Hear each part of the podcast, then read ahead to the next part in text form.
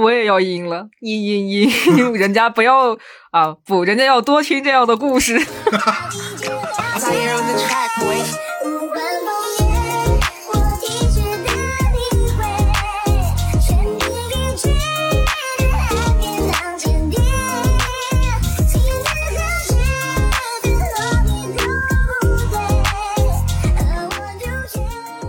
嘿，大家好，我是老 A。嗯，大家好，我是简鬼。大家好，我是叶叶。没想到吧，咱们情人节特别节目是这个。没想到吧，情人节节目就是在吃瓜。说实话，就是一般的，如果情人节不出去陪男朋友或者女朋友，而是在家听节目的话，我觉得吃瓜反而是个不错的选择。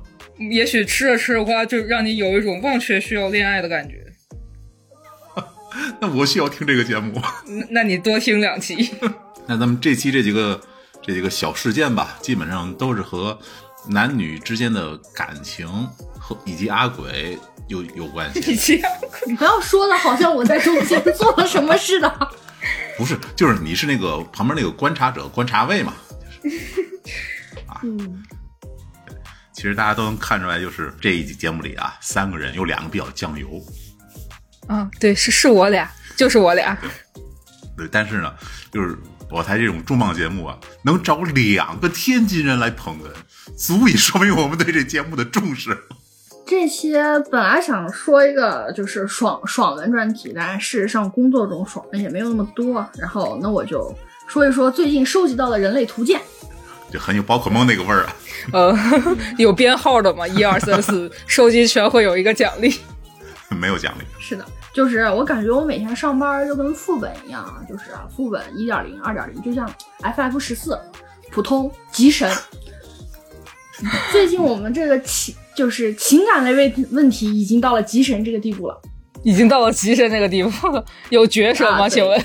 就讲一讲啊，是这样，呃，说一下背景，有一个业主，你是个女孩，二十一了，然后跑过来，然后我看她这身一身的名牌儿，就是家里面是有钱的，啊，跑过来投诉，然后我说你是怎么回事呢？他说装饰公司私自更换设计师，然后我就把他投诉材料看了一眼。先说一下，他找的其实并不是一个装饰公司，他其实找的是一个设计的个人工作室。当然，这个个人工作室也是带装饰落地的。嗯，这个是装饰工作做室的老板，我认识，我和他关系还不错。然后我他在我们这边是一个很知名的，属于设计大师的那种，就是他所有接的房子都是在二百平以上，就是一百平以下的房子他是不接的。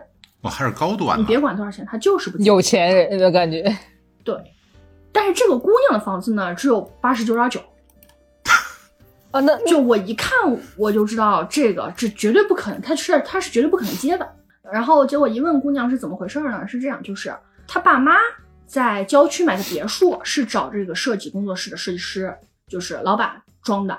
嗯嗯，那个房子大概三百多平，然后装的特别好。然后这个姑娘家里面公司，她不是在家里面公司那边上班嘛，然后不想晚上回家那么远，然后就在公司附近买了一套房子，就是想的是上班近嘛。然后她又比较追求设计感，又找到了那个设计师。那个设计师呢就说我我不接这么小的活儿，然后那个姑娘就说我可以加钱，我可以氪。氪金玩法。对，然后她大概加到了一个市场倍的三倍左右。哇哦，然后让这个设计师接他房子。然后那个设计师呢就说：“那我也不不会接这么小的活，但是我底下有一个设计助理，也是跟了我很久的。呃，设计助理不就是一手带一手教嘛？说他可以设计你的房子，最后实实际落地来说我来做就可以了。这个设计和落地的区别在哪儿？就是设计图，你看我给你做一个，比如说特别好看的设计图，看效果图，哎呀真好看。但是事实上装出来的不一定是设计图上的样子。那就相当于是一道监督的手续吗？落地的这个方面。不是，就是比如说，我们先说一下，就比如说 A 老师先要去装房子，哎对，吧又？说我，嗯，然后那个什么，找了一个设计工作室，找了个设计师，设计师先来你们家量房，问你你想要个什么样的风格的，比如说我想要个地中海风格，然后他给你做好设计图，设计图之后，一般的像这种大包公司，他就只给你做硬装，就是墙面、地面，然后橱柜、电器等，就是这些这些给你做好之后啊，软装你自己配套，是这样的吧？对，对不对？但是这种设计工作室是属于全案设计，是什么？就是这个设计图你看好，看好之后，从前期的改水改电、嗯瓷砖、橱柜，包括到你们家沙发、电视用什么牌子，然后床上用品用用什么用什么材质，我全给你一套全部都弄好，你就只用给钱就可以了。那这不是超贵吗？我感觉连电视什么的都给对报。，就是超贵。但是人家都找设计师都乐意出三倍的价格，这无所谓，。对但是我保证，我保证你设在我设计图上看到这个房子是什么样，你进家它就是什么样，啊，完全一样。这种服务，完全一样。还会设计，就是根据你房间里面的光线，然后去给你设计一年四季你该摆的花。然后你的窗帘肯定是要换，那你在春天要该用什么样的窗帘，秋天该用什么窗帘，窗帘冬天要用什么样的窗帘，床上的四件套该怎么样去跟窗帘进行搭配，我全都给你一套设计好。这都有点私人定制的感对，有。像什么设计管家那种感觉，对，就是这高端设计师就是就是走这个路子，但是我就是贵。长见识了。对对对，阿鬼要不说，我一辈子都不知道还有这个，这 确实，哎真的是长见识了。我们先说那个设计工作室的老板，他就是这个工设计工作室的活招牌，嗯他我就叫他 A 啊。嗯然后 A 是我知道，我前面也说过，A 是绝对不可能接就是两百平以下的房子的。嗯那这个八十九点九平也算是老客户，他就打算说是，那这样的话，我我有个设计师助理，他也差不多该出师了。你他自他去设计这个房子，他设计完了之后，我去看一下他设计图有没有什么问题，最终就是装修和落地的环节我来负责。你比如说，你去看看一个明星，你策划的是啊，这个明星要在这待三十分钟，但是其实这个明星可能通告通告的时间只有五分钟，让他在那五分钟，其实呃也能说办完一场活动，但是这就是很简陋了啊。但是呃，那个老板的意思就是，我不管我不管你这个设计图做的再花里胡哨，我觉得可以，我就能给你做成一模一样的，你所见就其所得。这个其实是很牛逼的一个底气，就是属于是很看重这个徒弟了。嗯，就是未来你设计图上面如果有些不好的问题，那也是我这边全部帮你解决的。二当家，嗯，然后呢，我然后这个设计工作室，因为他每年接的单子其实很少，他的客诉率也很少，就是我第一次接到他们关于设计工作室的投诉，我就打电话问那个老板，我说这是怎么回事？那个老板也摸不着头脑，说这是怎么回事？说是设计图其实已经给他做完了，全部都做完了，就是施工这边就其实应该是我老板全面接手，打算给他落地施工了，选材，然后就打算最近这段时间甚至打算带他去买瓷砖了。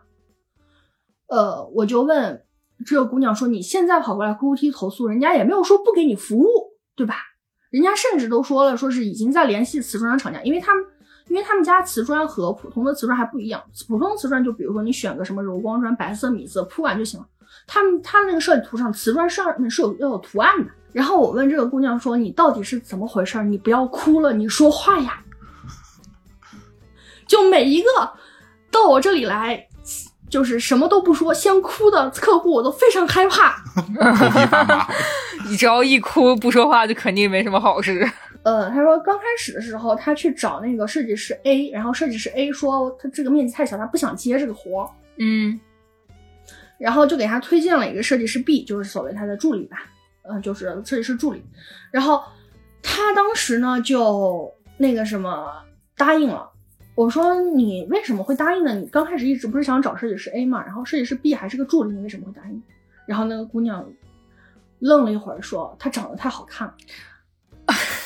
也不是特别意外。我很意外，为什么？就是设计师 B 那个助理，他那个助理我是真见过，因为设计师 A 是在什么活动都会带他去。啊，就是教他嗯，呃，那个小哥长得是真好看，雌雄莫辨的好看。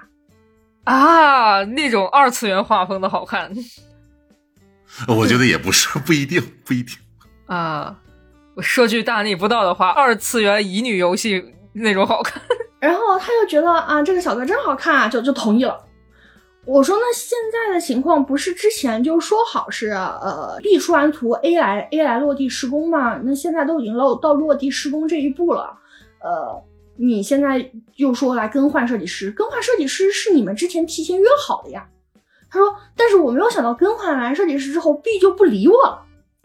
哎哎，上一期有一个类似的，哎，但是这个情况还不一样，你知道吗？这个情况不一样。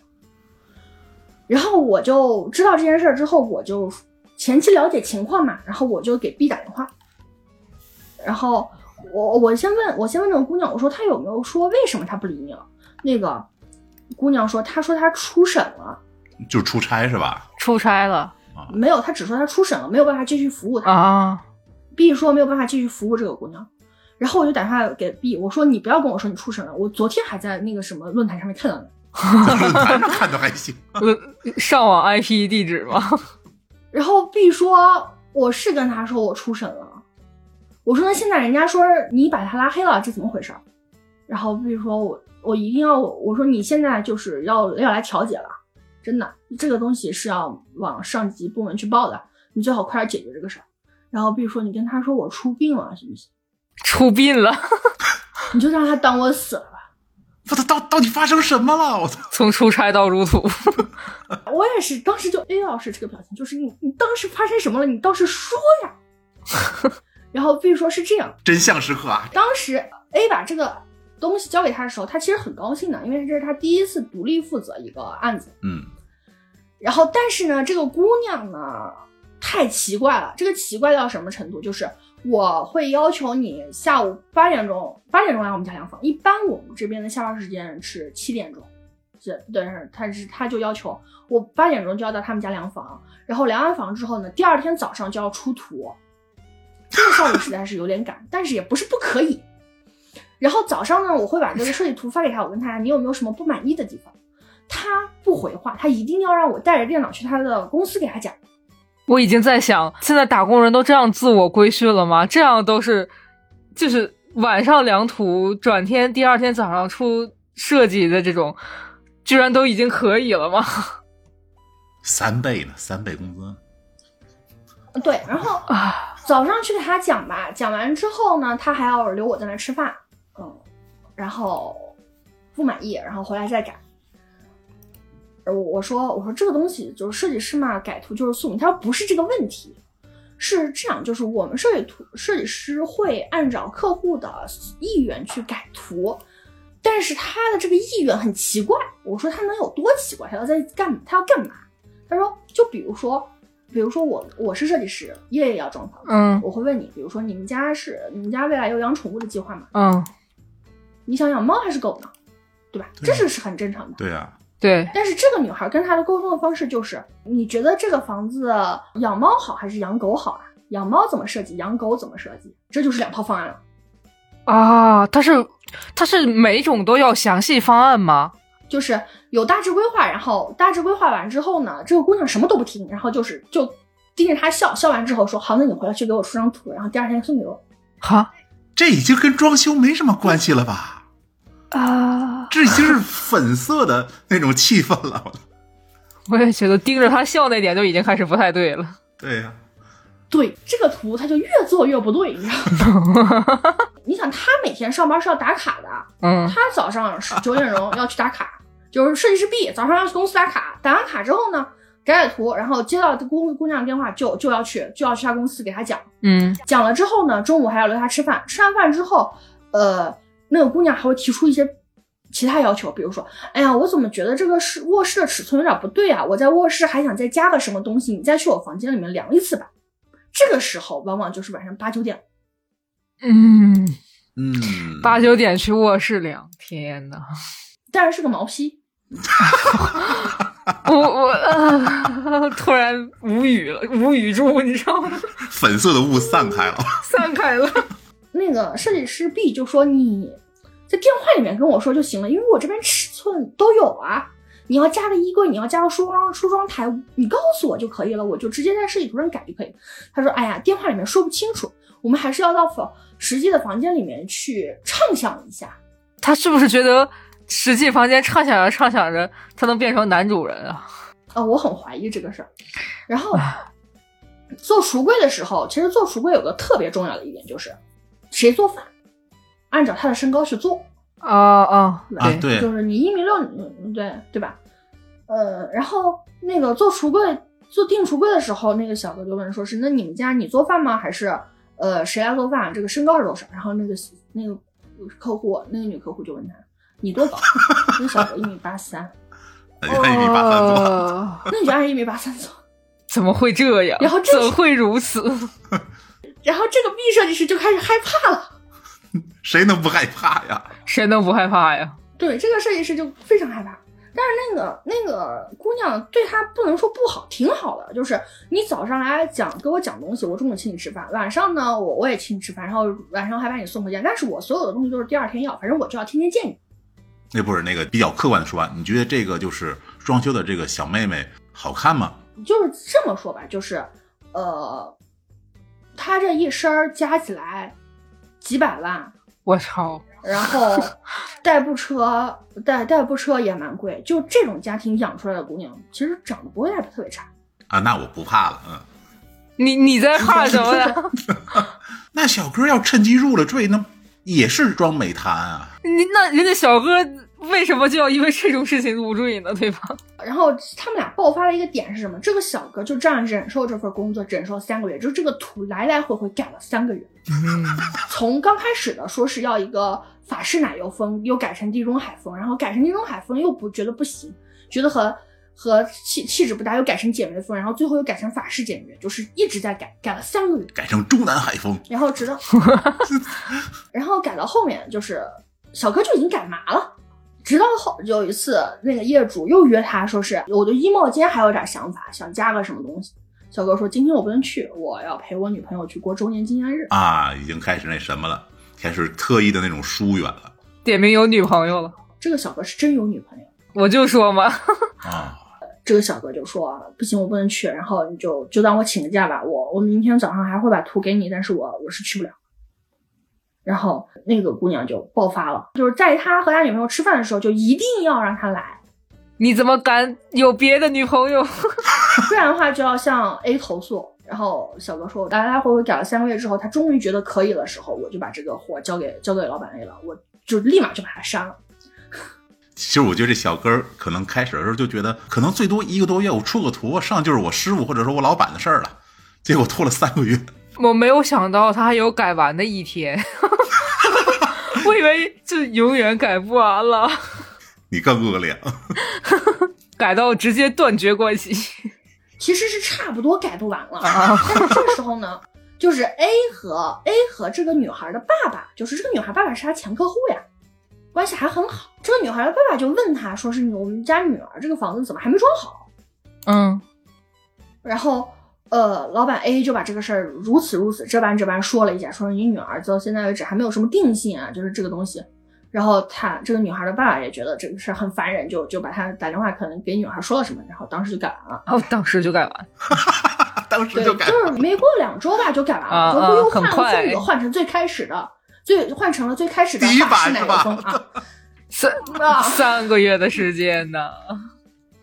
啊，怪不得三倍工资呢，因为要耗你三倍时间。然后我就听那个设计师 B 在那诉苦，说：“我说你有没有察觉到这个姑娘喜欢你？”他说：“我察觉到了，但是你自己就是。”他跟我说：“你想一想，我们都是打工人，谁会爱上一个在八九点钟还让女婿加班量房的老板呢？” 甲方永远是不可理喻的。然后我回去就跟这个姑娘说：“我说有没有一种可能，你你所说的这个更换设计师是你们之前商量好的？然后，呃，我也我也明白你是什么意思，但是那个小哥确实是他有有自己喜欢的人，他跟你没有什么关系，但是就你们俩只是一个服务服务的关系。这件事儿移交给老板 A，这件事就算完了。”然后那个姑娘说：“不可能，他一定是喜欢我的，不然的话，我每天八九点钟让他来我们家量房，他为什么会来呢？”有没有可能是因为你的三倍工资呢？我在想，他不来的话，也许你就永远不会在这公司里见到他了呢。啊，什么人啊？然后我说那现在怎么办？我说那你先回去等消息吧，我先约调解吧。然后我就把老板 A 和那个设计师 B 叫到我们公司来开了个会。我说你们这个事儿整成这个样子，然后 A 和 B 都表示很冤枉，那 那当然，搁谁谁不冤。就是图呢是足足时出的，然后是因为他个人的原因改来改去，然后呃造成了延延期。然后呢落地呢也是 A 总亲自负责，B 就不管了。就从哪种从哪个角度来说的话，大家都没有对不起这个这个业主。对啊，于情于理的话，装修公司是没错的。我说那这样吧，就是你们商量出来一个方案吧。首先我们要统一一下口径 ，B 是暴毙了还是 暴毙了还是 是不干在了？就是你们首先得那个什么统一一个口径，然后那个 A 就拍板说，啊，要不然就说他离职吧，不干了吧。我说行，我说那当年当天调解，然后 A 就来了，业主也来了，然后我就把如此这般一说，我说我说女士，就是从各种角度来说，这个设这个设计公司都没有什么对不起你的地方。我建我这边的建议就是，继继续去装吧，不用取消合同，也不用问他们要赔偿。女业主就说：“你们是真的找不到这个设计师 B 了吗？”然后 A 说：“他已经离职了呀。”然后 B 说：“离职了，你就不能给他打电话了吗对呀、？”然后 A 说：“你离职了，愿意接你前任老板的电话吗？”然后那个女业主说：“我不知道，我没有离过职，我都是在家里公司上班。我我就是自己的老板，” 然后当时设计师 A 破大防，你知道吧？同样是开公司的，怎么命运相差这么多？对呀然后这个事儿呢，就以一个呃 A 充当了这个女业主的知心姐姐，就是听这个姑娘说她谈恋爱，她说谈恋爱没有一次成的，然后对这个小哥一见钟情，然后结果现在这个小哥人也跑了，嗯，嗯，等等等等，然后大概说了一下午，然后 A 人都麻了。然后后面还是继续继续装修嘛，然后我就把 A 设计师 A 送走之后，跟这个姑娘说，然后那个姑娘还在那哭，说为什么他不理我呢？我长得不好看吗？我没有钱吗？我哪里不好了？而且他还有女朋友，我心里在想，不是这是什么？什么逻辑？就是什么恶毒女配下载到现实位面了，你知道吗？然后我就把这个姑娘送走。这个姑娘送走就是说说跟我说那个什么眼眼泪汪汪的跟我说，你说我的命怎么那么苦啊？我心里在想，我一个月拿三千工资，我还我遇到你这样的投诉，我都没有说我苦，你还好意思？笑死了！送走那个女士之前，我跟她说，你下次再有房这个房子，再有这样的房子装修啊，你就不要找 A 公司，你去找 B 公司。这个 B 公司呢，也是一个很神奇的公司。我之前去他们公司做专访的时候，就采访了他们公司一个特别帅的设计师小哥。在专访到一半的时候，他们老板从我背后冒出来说：“你觉得这个设计师帅不帅？”我说：“帅。”那个老板跟我说：“像他这么帅的，我们公司还有五个。”什么牛郎店？我也觉得，真就是招手都出来见见客吧，那种感觉然后我就觉得这个这位女士啊，就是这位妹妹，很适合不。太适合去 A 去去 A 公司订订装装修公司，他应该去 B 公司。就这个跑了，还有下一个，还有五个啊！但是有一说一，这个设计师 B 啊，确实是纯爱战神。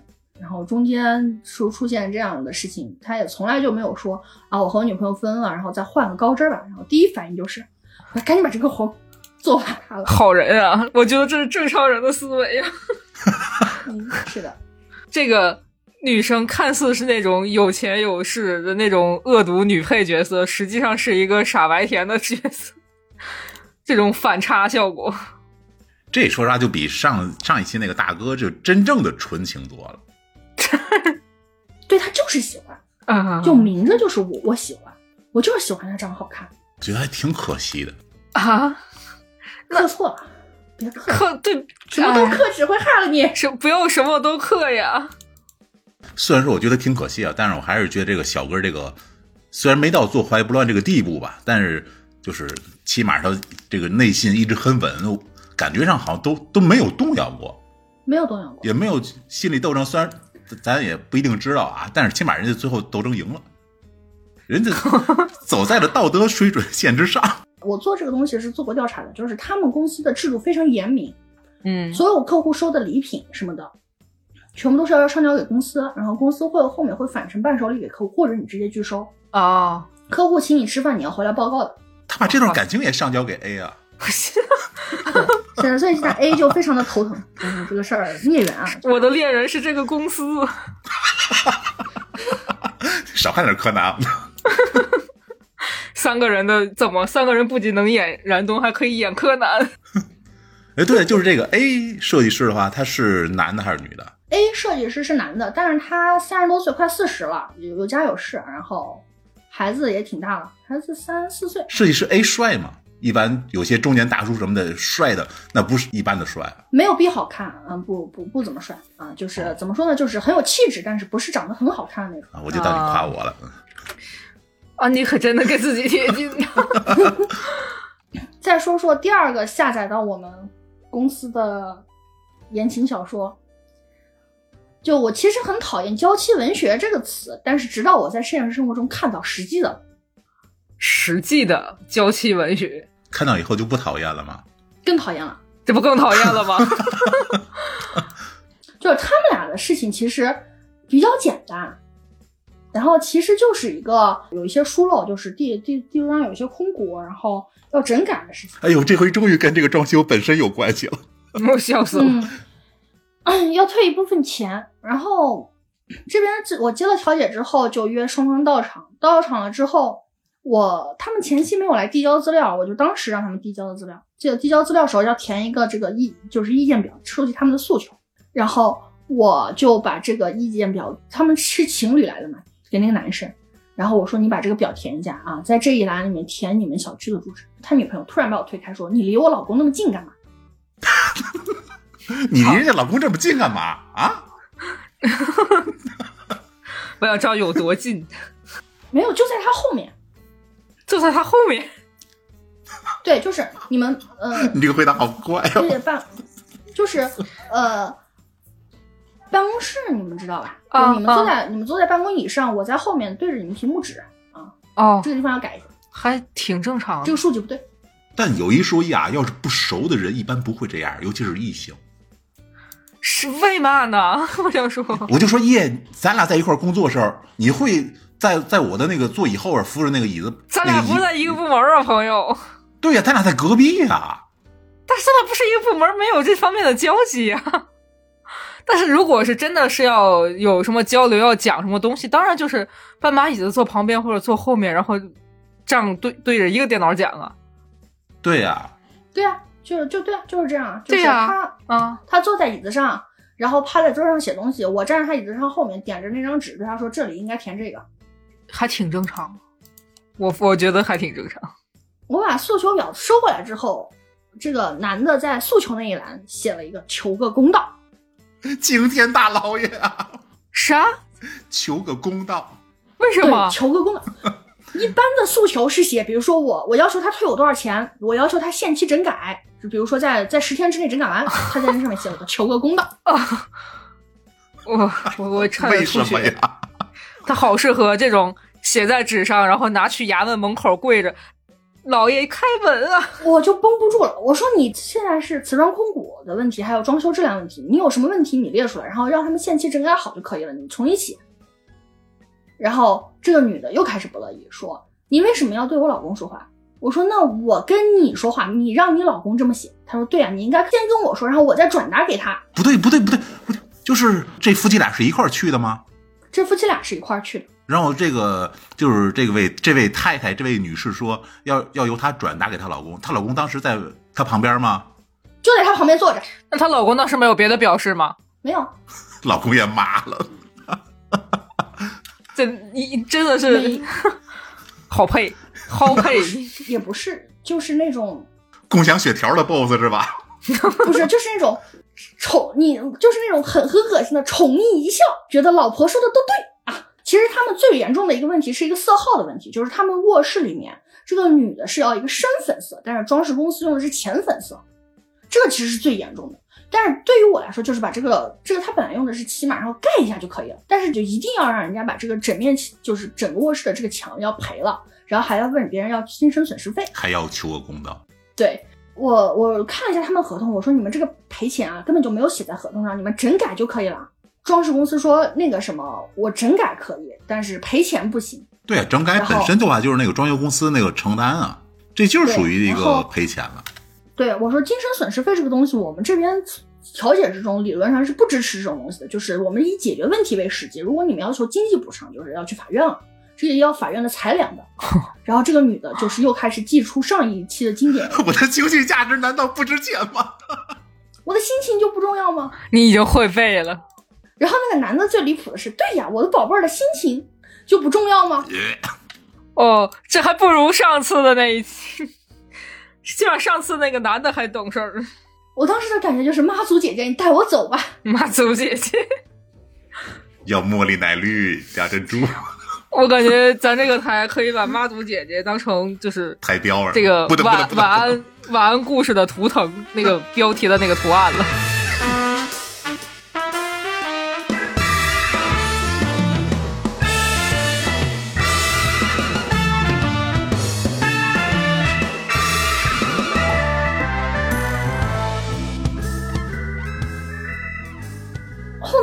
在聊，然后费劲巴拉的让他们放弃精神损失费这一块儿，然后呃，装饰公司这边提出来说是 这个东西如果要重刷的话，可能要耽误有，可能要有点费工啊，然后尤其是现在人工也不好找，要延期这，不是威逼利诱那个梗吗？因 为其实装修反复下来就是这么几个问题。啊，对，也没别的。嗯对，然后就是说要延期，然后可能要延期那么几天啊，那个女的就趴在男生的怀里面，然后 趴在男生嘤嘤嘤，人家不要延期，人家不要延期嘛，我没有开玩笑，他是真的阴了。呃，我也要阴了，阴阴阴，人家不要啊，不，人家要多听这样的故事。而且他的嗓子特别夹，然后这夹了就是那种刚满十八岁那个样子，我觉得我脑儿都要被他夹掉了。然后装饰公司在里面说，这个东西必须要延期，因为周六周天是不能开工的，这个是全国都是这个样子，怕你怕你怕你扰民。啊，嗯，对，这个我都知道。对，然后那个男的说不行，延期就要算你们的。装饰公司说不是，就是如果是正常，我们也不用延期，但是我们现在要给你改色，然后如果再刷一层，然后又又要开怕开裂什么的，就是反正是要周六周日又不能开工，然后最多延期延的就是三到五天，不会特别多。然后那个男的说，那你们想想办法，周六周日开工呗。怎么想办法？不对，这是提，这应该提要求的人想办法呀。然后这时候就该我上场了，我说 这是法律规定啊，正常节假日不许开工，以免扰民的。然后男的说没事儿，反正大家都九九六。九九六啊，什么理论？不是，请问你符合劳动法吗？你说这话，别提劳动法，危险。然后我说我说肯定是有人不是啊，我说所以要整改的话，延期你们别追究，而且有一说一啊，你们那时候确定颜色的时候，你们自己也没好没有好好看色卡，对吧？那个女的突然就在那，突然又把自己埋到这个男的的怀里面，说老公老公他凶我，我有点接不了茬了，我断线了，我要。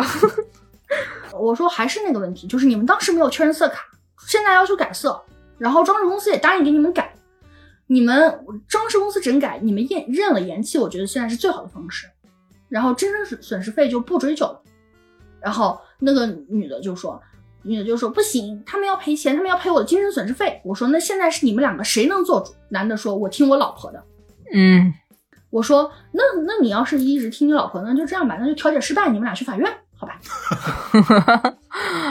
然后这时候这个男的开始急了，说别呀，不是不能商量。完全没有立场。我刚要说，果然应该建在法院门口。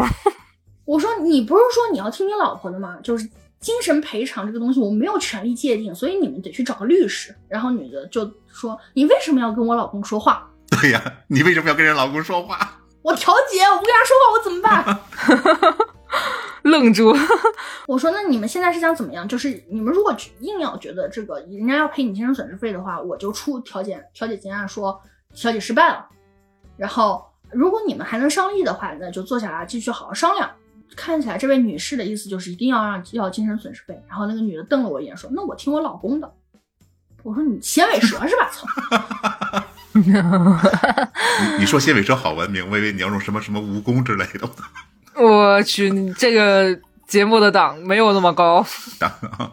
万幸万幸。她说：“你为什么要和她老公说话？那为什么她老公要对你说话？她老公是不是对你有意思？让她管管她老公好不好？不要到处跟别的女的说话。然后中间我还出去抽了根烟，然后装饰公司也出去抽了根烟。装饰公司在这里面的存在感好薄弱呀。好像是跟装饰公司的问题，但其实好像是跟你的问题。对，我就觉得很奇怪，这是一场调解。然后回来之后，我说你们俩商量好了吗？然后女的说，那我们接受整改，但是工期最多延期三天啊。我说你能代表他的意思吗？然后这个男的不夸张，邪魅一笑，把这个女的搂过来说：“哎呀，宝宝的意思就是我的意思。”我他妈感觉我好脏啊！就是我是你们俩 play 的一环吗？禁止在别人办公室倒油什么调节 play？啊！感觉黄晓明在世啊，这人家还在，感觉嗯，小明哥附身，对。然后还是正常流程，调解协议书，调解调解书出完之后，我送装饰公司走。装饰公司走完之后，我就回来就看他们俩在那在那个什么沙发上面在那腻咕。我当然我真是觉得这个这一场调解是我做过最恶心的一场调解。我是造了多大孽？已经把老 A 干沉默了，天呐。虽然很怪，但是我我好羡慕这种感情啊！我跟你讲，这种感情往往长不了。要不这期节目情人节放吧？笑死了。接下来这个故事也是一对情侣，就是一对情侣啊。那个什么，女的是 A，男的是 B。这个房子是 A 买的，装饰合同是 A 签的，那个风格也是 A 定的。但是他们两个来投诉是为什么呢？是因为他们做那个法式风格的时候，法式不是有那种法式的花纹嘛？就是那种，呃，很繁杂那种很华丽、华丽的那种花纹是要放在那个拱门上面的啊。拱，因为这个他们对，就是那种小的拱门，就是玄关。就是进进玄关的时候，那个有一个小拱门，然后旁边装上装饰一些花纹嘛。啊，在 FF 十四里见过。对，然后装饰公司这边采用的是石膏来去做这个花纹，但是因为他们的工艺问题以及各种问题，这个石膏开裂了。然后打电话给装饰公司，装饰公司拒不整改，然后就投诉到我们这里来了。投诉到我们这里来之后，我就先了解情况的时候，这个男的就一直在责备这个女的，就是一直在责备她，就是说你当时听我的不就好了嘛？说是如果装简约款就没有这个拱门，然后就就不会有石膏板开裂这个事情。你看现在多难看，然后就开始长篇大论说你当时当时选那个什么读书的时候也是，选工作的时候也是，我说让你找个找找个 A 工作，然后你你非要去找 B 工作，现在那么忙，然后也没有时间看装修。搞成现在这个样子，你开心了吧？反正就是一直在，一直在就是打压这这位女士。不是你你说这两个人是夫妻还是父女？男女朋友。哦，这爹味儿以为他当爹了呢。因为这个和之前那个就是它的对比太强烈了，简直。上一个还在亲亲我我，这个直接开始老父亲模式。然后这个女的呢，就在那边气势也比较弱，因为毕竟是她拍板定的这个装修，也是她拍板定定的这个工艺，然后最后闹成这个样子。然后她说你，然后她就在那说你别说了行不行？就是语气已经很崩溃了，就是你能不能不要再说了？然后那个男的就说怎么了？说你两句你还不愿意了？本来就是你的错误，还不能说了是不是？然后那个装饰公司坐在旁边。今天调解还有我的事情吗？这一下子把我给干沉默了。然后我就看这个男的，其实是一直是在 PUA 这个这个女孩。本来是就事论事，就是这个东西错坏了不好了，我们来调解，让他改进，或者是拆掉重新做，这是一种解决办法。但是他走的并不是一个解决办法，就是他是他是更加去打压这个这个女孩，就是说，呃，如果不是因为你，我们我们不不会再再来调解，调解有多麻烦？我每天上班的话还要过来陪你来调解。然后，嗯，这，然后一切都是因为你眼光不好。然后，如果你急了，就是我你做错了事情还不让人说，你讲不讲道理？就是这样。不是，但这男的其实这个话术还是，我觉得他挺擅长这个的。是，但是他擅在擅长没我擅长。啊，你是专业反 PUA 先锋吗？我核完所有的合同，然后下来之后，这个男的我说我说那请问现在是谁谁做主导方？这个女的就想站起来说我，因为这是她的房子。然后她定的风格，她签的合同，对吧？然后我说：“那您这边诉求是什么呢？”那个男的就瞪了那个女的一眼，说：“你做就是因这因就是因为你这个事儿才变成这个样子，你还好意思说话？”我说：“这位先生，您是您哪位啊？”那个男的愣了，说：“你你看不出来吗？我是他，我是他对象。但是我还是想问，就是这个合同上面有你名字吗？收据上面有你名字吗？你们什么时候分啊？我也这么想，什么时候分啊？” 然后那个男的反而对我非常好声好气，说是这样的，就是啊，调解员，嗯，就是因为他的错误，就是他一意孤行弄这个法式的法式的风格，然后现在导导致这个石膏板的开裂，然后让我们无法正常入住。然后我觉得就是这个东西还是我来沟通比较好。我操，他这男的还挺有理性的，说的我都没法反驳了。那有法反为什么没法反驳？这也不是女方的问题，这是装饰公司的问题。但问题在于，这男的说的是不是实际情况？他这个归因是错误的，它是一种错误的归因。嗯，它是个错误的逻辑。我看着那个女女的，我说：“那你有什么想说的吗？”然后那个女的就反正情绪其实已经很崩溃了，因为呃所有的事情这个男的都归咎于他。然后那女的也不是很有自信，就说：“那您就跟他说吧，他能代表做主代表我。”我说：“他做主，他没有办法做主代表你，他甚至都不是个主体人。就是合同是你签的，但钱是你付的，装饰风格是你定的，他没有任何资格能在这里代替你做决定，他一分钱都没有给这个公司。”然后那个男的说啊，那个男的说，可是我们这边就是本来情侣就是一体。我说你和他领结婚证了吗？那个男的说即将领，好恶心，好恶心。那个男的就说即将领。我说我看你们俩这样是领不了了。这个男的说你说什么呢？然后我说我还是我，然后我就说肃静，肃静。你要是能接受调解，你就坐这儿听；你要是不能接受调解，我们老板闲着，你上去找他喝茶去吧。然后那个女孩就说：“啊，这个事情我我做不了主的。”我说：“你付的钱，你为什么做不了主？”还是那句话，你是业主，你是这个投诉的投诉人，你作为主体，你应该有权利提出你的诉求。他是没有资这个资格的。他坐在这里，他之所以坐在这里，是因为要你要求分下来，他所能起到的作用，在这个谈判桌上就只有一个情绪稳定器的作用，而且因为他在这儿，我看你的情绪不怎么稳定，所以我觉得他在这里。反而会破坏谈判的气氛，所以我建议他现在出去。男的说啊，我要投诉你。我说你投诉的事情现在再说。那边就有一个小会议室，我建议你就是这位先生去那边坐坐，等我们调解完之后你再出来。然后呢，男的就又说这个女的，这他说哎呀，我老婆没了我什么事都不行啊，就就就这么点那个什么雕花的事情他都做不好。我说如果你觉得你特别特别行的话，那么这套，请问你今天为什么不是主理人坐在这里呢？对呀。这套房子你也没有买一套房子要装修，然后出问题坐在这里啊！所有的财产都是他的，你在这里做什么呢？不会没有你不会没有房子吧？不会吧？不会吧？真的有人一边拿着老婆的房子一边骂着老婆吗？然后这个男的还说啊，这个房子本来就是作为婚房使用的。然后我说那既然作为婚房使用，我也没有看到你这个合同上面有任何你的份额出现啊。那我就只能视为就是这个这个东西是女方的单方财产，您所提出来的所有诉求都不具有效性。所以先生，这位先生，你要不然就是去小单间坐一下，要不然坐在这里就不要再说话了。然后那个男的就还还是拿着他老婆那个，他说不行，我老婆特别情绪化。然后那个最离谱的是那个女的也在那点头说啊，我是有时候有些急。这就是 PUA 的成果吗？我想说。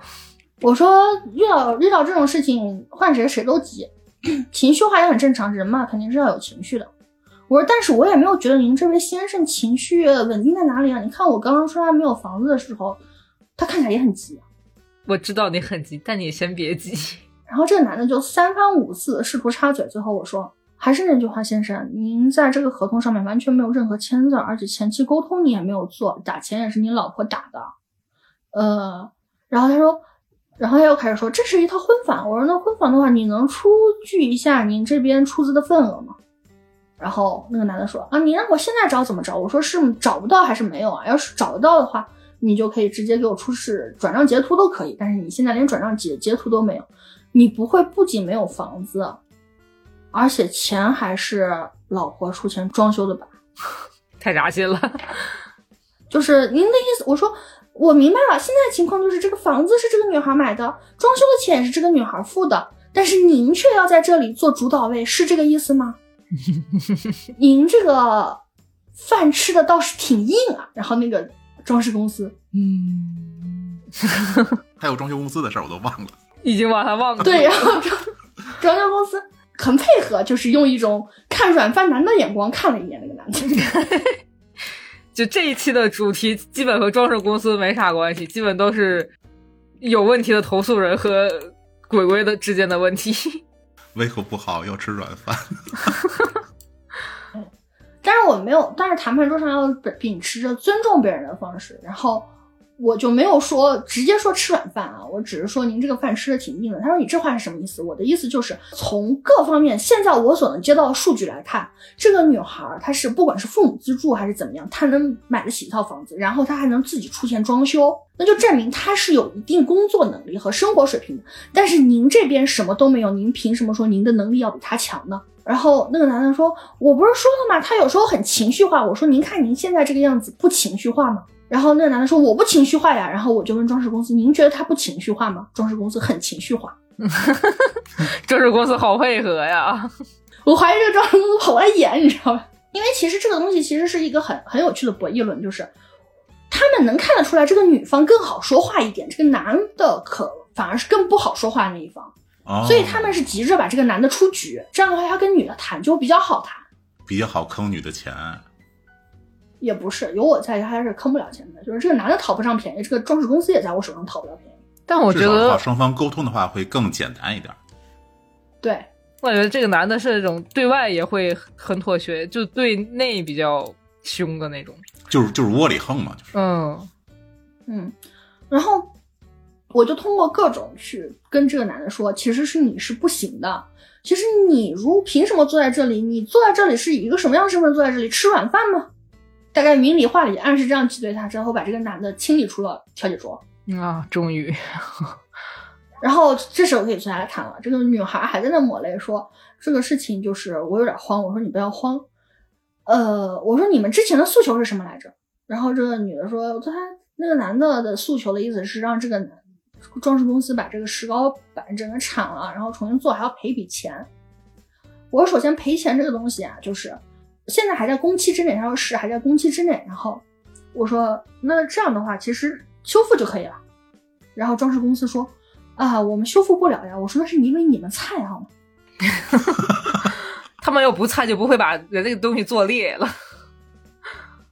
我说：“你们不知道这边我们这边的气温气气候比较干燥，啊然后石膏板就是容易开裂。然后你们同样的话呢，你们可以用 PU 的呀。”他说：“PU 的就不是这个造价了。”我说：“我知道你们不是这个造价，但是你们那时候做承诺给人家做石膏的时候，你们有没有考虑过这个问题？”他说：“我们没有。”我说：“现在是这样，就是因为它石膏花纹其实不是很多，就只有一个拱门的花纹。”嗯然后我就核算了一下大概价位，我说现在是这样，就就大概是三三千块钱，三四千块钱，你们两个人就是一加一半儿，但是我们换更好的工艺，然后把这个做好，保证保证不开裂，可以吗？然后装饰公司这时候就说，哎呀，我们做不了啊。我说做不了，还是那句话，你们菜好吧？做不了，把那男的叫进来，让他们跟那男的说。我说，我问这个姑娘说，你是特别想要这个花纹吗？这个姑娘说，我是特别想要这个花纹。但是这个中间其实涉及到一个，这个姑娘小时候从小到大都想要这么一个花纹，然后终于有了自己的房子，就想实现一下这个问题。啊，还挺浪漫。然后，然后包括那个男的，其实想装简约风格，就是这个男的是觉得是省钱，他觉得这个东西其实算是婚前财产的话，想把这个更多的钱花在他们俩结婚上面，结婚之后的生活。但是这个女的花了很大的造价去造自己想要的一个家，我觉得这个是其实是可以的。然后我就打电话给给设计师 A，打电话给设计师，哎，现在有个事儿，就是我们的某位女士的石膏花纹开裂了。这个装饰公司没有这个工艺，也没有这个能力把它修补完全，然后做到一模一样，可能要铲料重新做。然后你看这件事儿怎么办？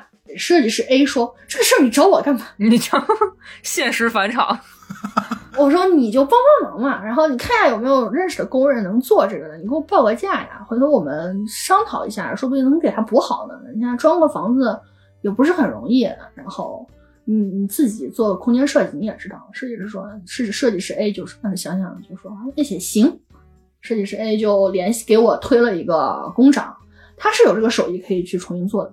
嗯然后反正就是，呃，谈妥了一个价格，然后装装饰公司这边多出一些，然后业主这边少出一些。其实业主这边出的非常少，其实都不到一千块钱。装饰公司承担了大头，但是有一个问题是什么？他们希望这个施工长啊施工的时候，他们施工人能够现场去学。那不是现场去学习，嗯，那他们哎，不得担负一份学费呀？对，然后就等于把这个学费给抵了嘛。然后那个工长也很大方，就是说那能学就学吧，然后就就这件事就这么解决了。然后出来之后，这个男的说，呃，达成了一个什么样的效果？呃，就是最后结果是什么样？然后 我就把这个调解书给他们两个，然后这个男的又开始闹，说我不是跟你说了吗？这个就是对方的问题，你为什么不要让人家赔钱呢？我说你现在开始情绪化了是吗？那我们就用情绪化的道理去跟你讲。现在反正已经调解结束了，监控都关了，我是不是可以骂人了？监控都关了，这个比较著名。我把那个装饰公司是那个送走之后，这个男的还在那跟这个女的喋喋不休。然后我就说，你要是对我们调解结果不满意，你可以去提起诉讼，但是很抱歉，因为你不是主体人，所以你连诉讼的资格都没有。对呀、这本来也不是他们家房。就这件事儿跟你没有一点关系。然后那个男的说啊，这个是我们的婚房，那个什么，怎么能跟我没有关系呢？然后我说，你们俩领结婚证了吗？没有的话，这个女的跟你到现在为止，从法律意义上也没有一点关系。然后那个男的就僵住了，说啊，我要去投诉你。我说你去吧。老板说没事儿，是我的福报，我知道。老板也麻了，然后这件事情呢就这么解决了。最后那个男的就特别生气，就说就说你不听我的，后面有有你的苦果吃，然后就先走了，就把这个女的撂下。你等着啊、有你好果子吃。然后我就跟这个女的聊，我说你和他在一块儿为什么呢？为什么然后那个女的说她对我挺好的。我说你自己回去想一下吧。然后就把这个女的也送走了，还帮她叫了辆车。我可真是个大好你人。可真是个大好人。就是如果这个女生未来真的想不开要和这个男的在一起，那我也建议她这套房应该去做一个婚前财产公证。我跟她说了，我把那个律师的名片都退给她。你真是个大好人啊！对啊，我跟她说，就是你们俩在一块儿，这个钱完如果完全是你的婚婚前财产的话，我建议你就是这个东西，你们俩现在还没有领证嘛，你去找个律师吧，问问，万一你们俩未来过不下去的话，会怎么样呢？就这个东西，哪怕未来你们俩要真在一块儿有个孩子，也要给孩子一份保障嘛，去问问吧。然后就把我们这边的法务推给他，然后就让他走。我觉得我可真是个大好人，确实，深得天妃娘娘真传。啊，天妃娘娘很欣慰。从某种角度来说，我觉得这个其实是蛮爽的，就是在我面前想想 PUA 别人，那你首先得 PUA 得过我，对吧 或或者能打得过也行。笑 死，打过还是很容易的。咱还是文明一些，动手啊啊，动口不动手，不要动手。就是前面那几个故事呢，都是我工作中遇到的情侣们，其实只有一个蛮甜的。那我就情人节嘛，我给大家一个最甜的。呃，这个这个事儿呢，其实不在我的工作中，是我七月份去年七月的时候去找 A 老师玩儿，去天津，在那车上面。哦，想起来了，对对对对对对对，好久远，七月份的时候，因为我这边的假期比较长，然后加上请了两天假，然后我妹妹和我舅舅都在天津，然后想的是就顺便也去 A A A 老师那边去玩玩一圈儿，然后但是我面基那时候，嗯，嗯，然后我这边离 A 老师那边特别远，然后我就坐了一段很长很长很长很长时间的火车。我记得好像是超过一天了，已经。嗯，是的，差不多。然后，但是那时候特别不巧啊，我的火车上面就那一节车厢，我记得特别清楚，我是八号，就是八号车厢。我那时候买的是硬卧，我那一节车厢都是夏令营的孩子，二年级到五年级，就是属于狗都嫌的那年纪。确实最烦人的时候。嗯，然后这一路上面反正发生了很多事情啊，但是让我印象比较深的，而且也特别符合我们今天这个主题的，就是我下车之前，那时候其实已经到河北了，嗯，我那时候就觉得啊，终于要解放了，然后就在车厢连接处在那儿透气儿，然后顺便在那儿玩玩一些小游戏什么的，然后这时候你想想，就是那么长时间的火车，孩子们呢都已经培养起了一些感情。我们这边孩子比较多，但是别的车厢也有带着孩子的父母呀。然后我就记得特别清楚，我们车厢里面就是有一个小小孩儿，呃，白白净净，然后也不高，嗯、但是比较活泼。然后在来去的流窜之中，和九号车厢的一个小女孩认识了。这一路上有说有笑，关系特别好。然后结果到了河北，夏令营夏令营的老师就拍拍手说：“哎呀，小朋友们收拾好自己东西，下一站我们就要下车了。”然后这个小孩就唰一下窜出去，跑到九号车厢。然后过了一会儿，我因为我在车厢那边打打游戏嘛，然后就看到，呃，那个小男孩还有一个小女孩就在车厢连接处哭哭啼啼。然后 小男孩说：“我们小男孩就叫小明吧，小女孩就叫小红。”对，小明在那哭，说小红，你真是世界上最好的最好的小姑娘，我一定不会忘记你的，我会跟你联系的。小红说：“那个小明，你也是世界上最好的小朋友，我也不会忘记你的，我也一定会跟你联系的，我们是最好的朋友。你是风儿，我是沙。那时候我在玩开心消消乐的手就停下来了 呃，闻到了瓜的气味，闻到了爱情的酸臭味。让我竖起小耳朵听听你们在说什么。我宣布你也是荣誉天津人了。结果这时候两个孩子就在那哭得更大声。小红，这是这是我的小天才电话手表，你你拿你把你的手表拿过来，那个我们加个好友，回头回头我们俩联系。然后小红就哭得更大声，我没有小天才电话手表，是小天才电话手表阻碍了爱情的发展。小红就跟小明说：“你等一下，这个是我妈妈的手机号，你你回头一定要给我打电话，你一定要给我打电话，你不要忘记我。”然后小男孩哭得更大声了：“我没有手机，我只有小天才电话手表。对我只有小天才电话手表。”我这边说一下啊，就是小天才电话手表的这个加人这个功能啊。呃，是需要父母准许的，就是他要给你一个权限，你才能加好友，就是你要才能记他电话号码，否则的话你是记不了其他人电话的。哦，你也用过是吗？你也用过可还行？我我我在你家专门查了一下，我笑死。然后这两个孩子就在车厢连接处，在这哭的山无棱天地合。然后我在这边打着游戏想，你们问乘务员要张纸和笔不就完了吗？但是乘务员那时候在维持车厢秩序，我也不知道他在哪。然后我就看这两个小朋友哭的难舍难分。然后这时候我心想，差不多哭完就散了吧。不行，我回去拿张纸笔给他们记一下得了。但是我其实我也没带。这时候，这个小明一拍脑瓜子，把手上的小天才电话手表解下来递给小红，说。嗯，小红，你没有小天才电话手表，没事我有，我把我的小天才电话手表送给你，你就能和我联系了。真的吗？真的吗？是的，是真的。不是不是，我说能联系上是真的吗？我也是说的这个，联系不上，联系不上。你不想一想，你把你的小天才电话手表给他了，然后就是你拿什么接他的小天才电话手表呢？你搁这刻舟求剑呢？笑死了。A 老师反应过来没有？主要是我没用过这个东西。就是是这样，我举个例子，我跟 A 老师说我没有手机，那你玩什么暗黑不朽？我说我跟 A 老师说，A 老师我没有电话，我联系不了你。A 老师把他的手机和手机卡都给我，说没事你现在就有电话了，你未来就能联系我。那我怎么跟你联系呢？对呀，这个事儿就是这个样子啊。老年人也能看得懂的这个小天才电话手表使用方法，笑死了。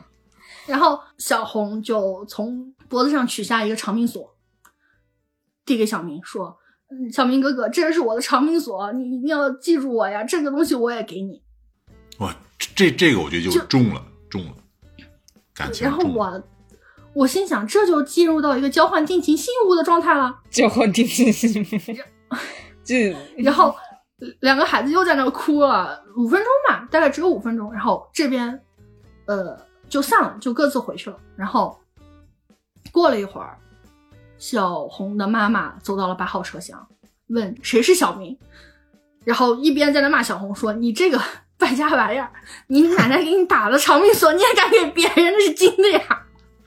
突突然就现实起来，突然现实起来。然后那个夏令营把那个小明揪出来说：“你把小天才电话手表给别人了，老师要怎么联系你呀？”升级成了监护人的战争。对，然后两个两边各自交货退还对方的礼物，然后被父母还有老师提溜着走了。然后作为一个老年人，我看着这个场面，我觉得我好多余。一段爱情就不这么被杀死在萌芽里了。就刚才这两个小朋友的这个事情啊，让我想到前段时间看的一个新闻。去年年底的时候，有一个新闻是那个小女孩回家拿了两根金条，然后她的妈妈问这个金条是哪来的，那个小女孩说。啊，是幼儿园的小朋友啊，前提是那个小女孩说是他们班的男生送给她的，说为什么要送你这个呢？啊，因为说男生的妈妈说以后这个金条是要送给这个男生未来的媳妇儿的，好暖啊！还有一个小伙子，我记得特别清楚，也是一个夏令营的小朋友。我在车厢连接处那个最头的那个一号座位坐着，然后就还有几分钟就要下车的时候，一个小伙子突然从床上啪一下坐起来，太像小红，不是，他就那种坐起来，然后突然冲出去，一边喊，也一边冲出去，然后还一边喊说：“不行，我一定要再见他最后一面。哦，这不是那个小明啊，”不是，是换一个九号车厢在我们前方，但是他去的是后面那个车厢。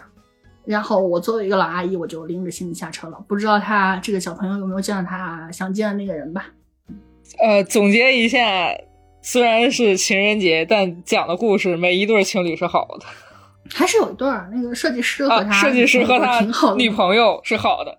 不是，我觉得不能这么说，就是哪怕是像我，也有追求爱情的权利嘛。但是不要像这个就是女业主吧，不要像这儿这么蛮横就好了。也他甚至不算，他这算蛮横吗？他这是恋爱脑有一些。那咱们这个今天情人节节目就到这儿啊，呃，也不提发电的事儿了，然后就希望大家呢能在这个时间，其实我我还是希望大家能在二月十五号收听到咱们这期节目，那样的话呢，可能大家这个情人节当天啊，还是能有一段比较美好的回忆。但是呢，如果您在这个二月十四号听了我们这个节目，那我们也希望呢大家能够高兴一点，高兴一点。听个乐呵，嘛情人节不情人节的，乐呵乐呵得了。你少看点阳光。